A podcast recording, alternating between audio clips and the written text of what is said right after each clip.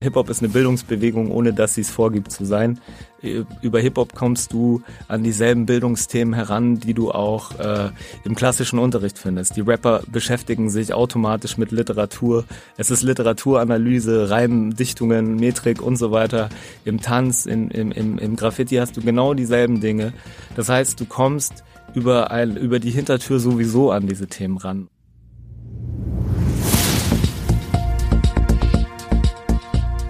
Zeit für Politik, der Podcast der Bayerischen Landeszentrale für politische Bildungsarbeit.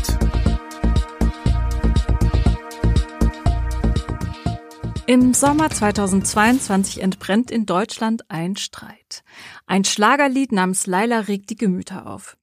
Während die einen dem Lied Sexismus vorwerfen und verhindern wollen, dass er auf Partys gespielt wird, verstehen es junge Menschen und Schlagerfans als Protest, das Lied nun erst recht und auf voller Lautstärke überall laufen zu lassen.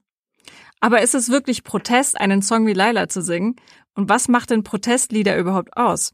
Welche Beispiele gibt es für Musik, die etwas bewegt? Darüber spreche ich heute mit Boshi San. Er ist Rapper, Sänger und Pädagoge in München. Er arbeitet mit Schulen und pädagogischen Institutionen zusammen und gibt Workshops zu den Themen Hip-Hop und Antirassismus. Herzlich willkommen, Boshi San. Hallo, danke fürs Haben. Im Zuge der Debatten um den Song Laila haben sich ja sogar Politiker geäußert. Es gab Debatten in großen Zeitungen, ob man den Song jetzt spielen soll oder nicht. Ist Laila damit ein politischer Song? Die Debatte an sich macht ihn wahrscheinlich automatisch zu einem politischen Song, aber im Endeffekt ist aus meiner Sicht alles, was in der Öffentlichkeit passiert, politisch. Egal, ob man explizit politisch sein möchte oder nicht. Also insofern ist der Song sicherlich auch politisch und ist ja ein Politikum geworden auch irgendwie. Ähm, ja, die Frage ist, wogegen protestiert der Song? Was macht denn Musik aus deiner Sicht überhaupt politisch? Naja, im Endeffekt, also du, es gibt ja verschiedene Varianten, wie du, wie du dich als Künstler oder als Künstlerin positionierst. Du kannst mit dem Anspruch rangehen, du wirst es ganz klar irgendwie Statements setzen und politische Musik machen, die beispielsweise Public Enemy, Fight the Power oder Rage Against the Machine, die einfach ganz klar auch mit, mit, mit politischer Attitüde rangehen.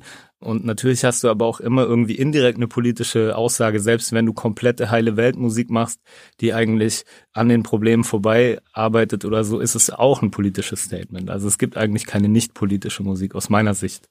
Wenn du selber Musik hörst, achtest du denn sehr auf Texte? Also ich persönlich achte definitiv auf Texte. Da das beruflich mein Hauptgame ist, äh, bist du da automatisch geeicht drauf. Ich höre relativ selten beiläufig Musik. Wenn Musik läuft, kann ich mich schlecht auf was anderes konzentrieren. Kannst du das denn verstehen, dass Jugendliche so einen Song wie Laila jetzt so hochhypen?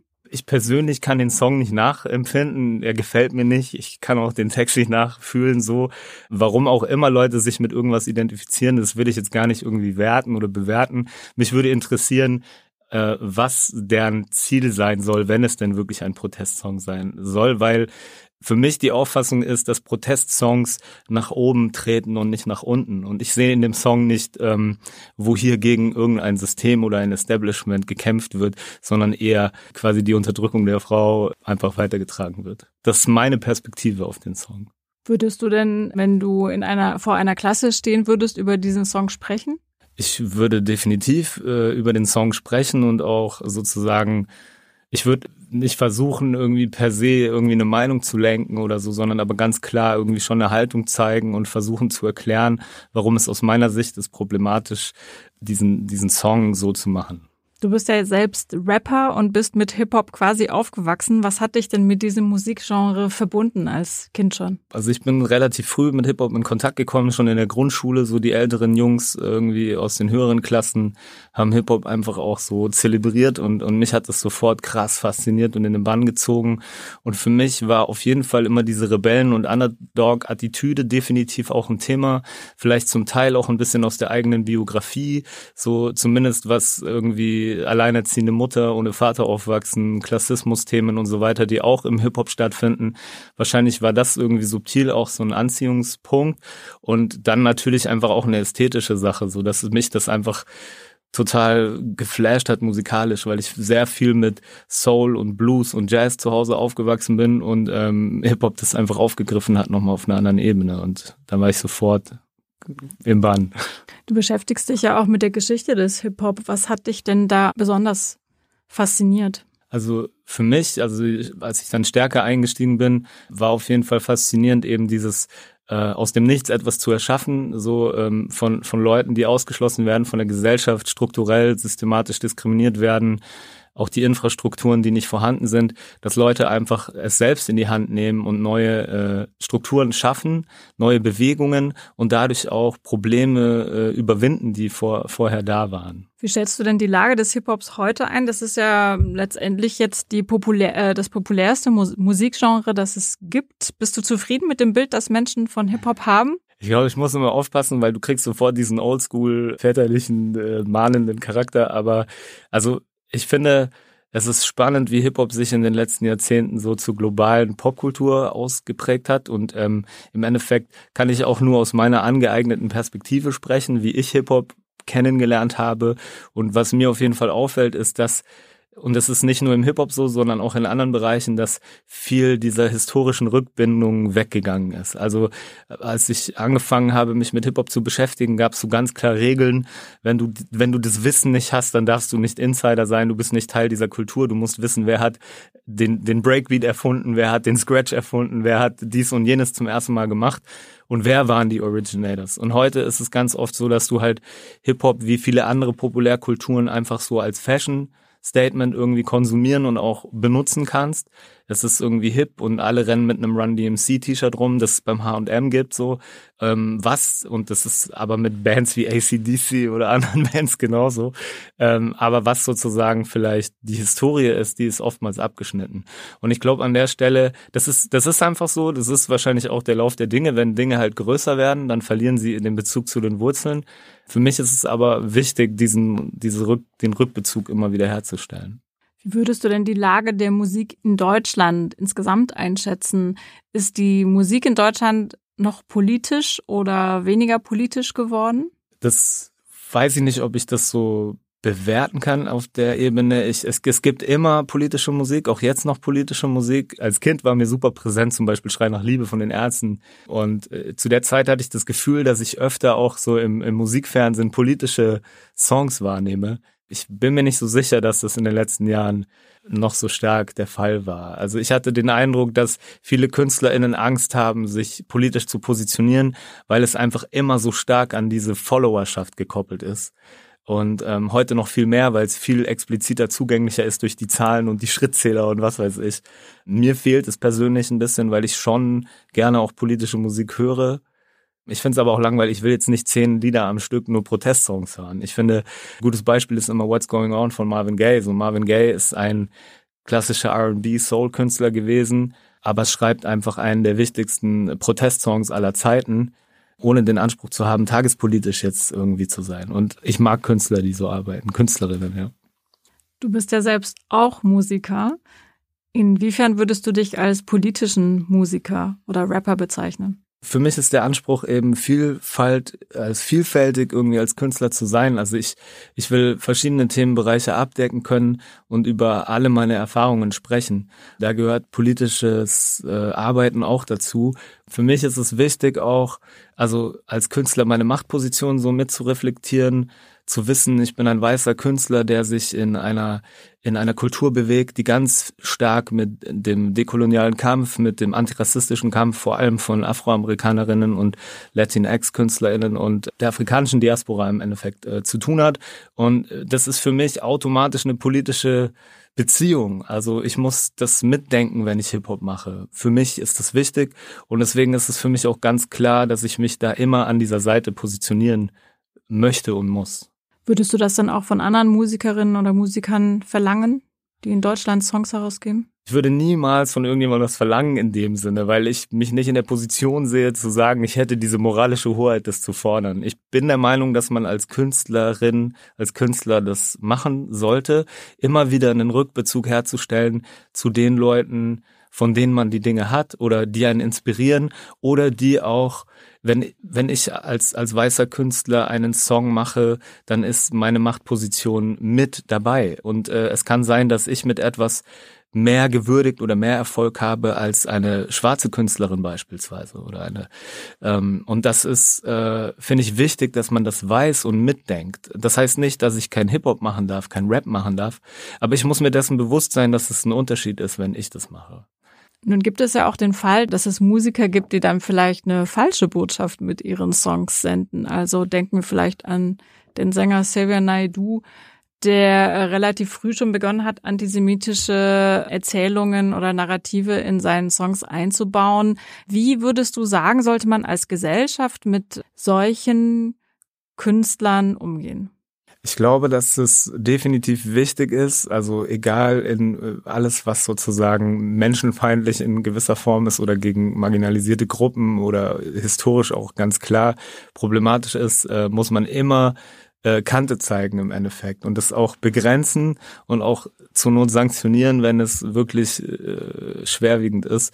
Und ich glaube auch, dass es wichtig ist, natürlich im Dialog zu sein mit manchen Menschen, wo man das Gefühl hat, da ist Dialog möglich. Also ich kenne auch aus der Hip-Hop-Szene viele problematische Positionen, die begegnen einem immer wieder, auch bei Leuten, die man eigentlich mag. Ähm, und das ist halt ein Dialog und den muss man auch klar führen. Und da muss auch die Chance zur Rehabilitierung sein. Aber ähm, das ist halt immer die Frage, wie aufrichtig oder authentisch ist dann diese Rehabilitierung, ja, oder auch diese, diese, diese Erkenntnis zu gewinnen. Sollte Politik dann vielleicht solche Songs einfach verbieten? Wir haben ja auch sowas wie einen Index, auf den man Songs setzen kann. Also für mich ist einfach das Credo, wenn du gegen schwächere Gruppen trittst, dann ist es die Linie so. Also ich finde, jede Form von Kunst soll Tabus brechen dürfen oder soll äh, irgendwie frei sein.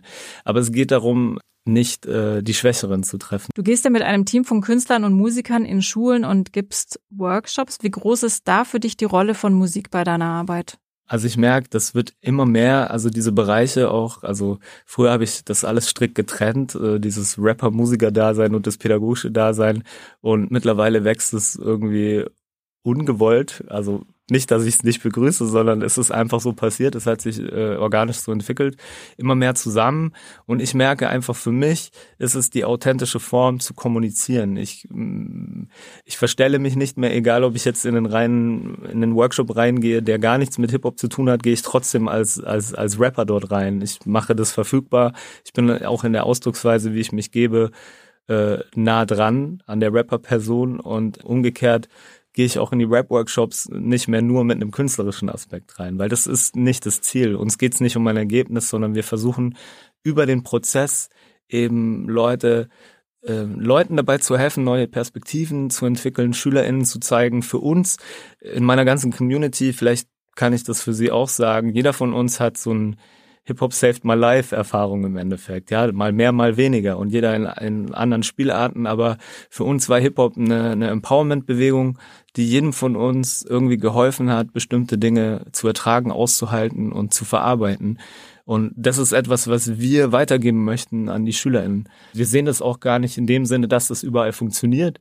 Also wir, wir sind da auch bescheiden, ja. Wir, wir, das ist nicht für jeden das Richtige. Aber für uns ist die richtige äh, Ausdrucksweise und wir haben immer wieder SchülerInnen, wo das funktioniert, die dann etwas entdecken, die dabei bleiben, die, die an uns vorbeiziehen. Das ja. würde mich jetzt nämlich auch ja. interessieren, wie ist das Feedback von den Schülerinnen und Schülern? Ja, das ist ganz spannend, weil dadurch, dass Hip-Hop eigentlich so die, die größte Kultur weltweit ist und jeder im Endeffekt, selbst wenn man es gar nicht merkt, Hip-Hop konsumiert, Popmusik bedient sich an allen Ecken, für viele ist es halt so Berieselung.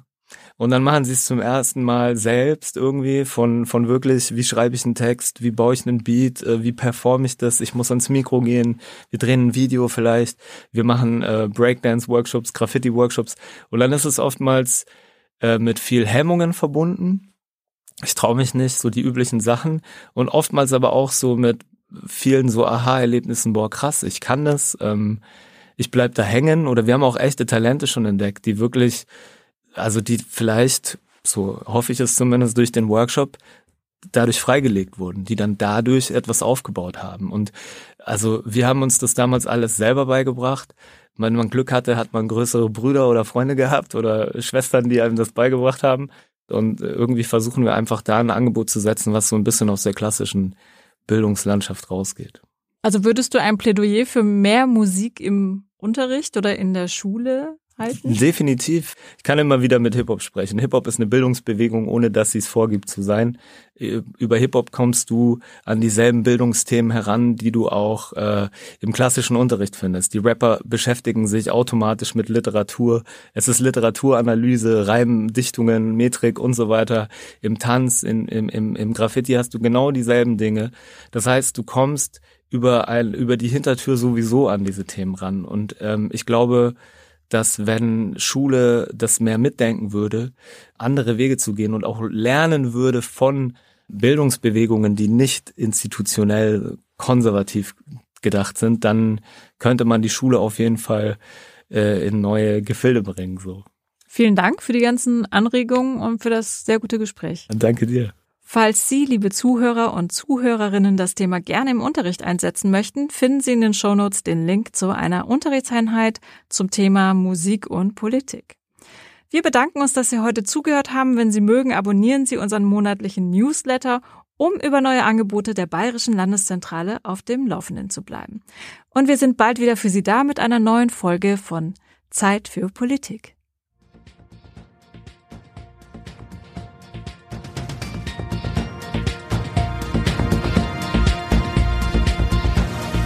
Für mehr Informationen und Tipps besuchen Sie uns auf www.blz.bayern.de.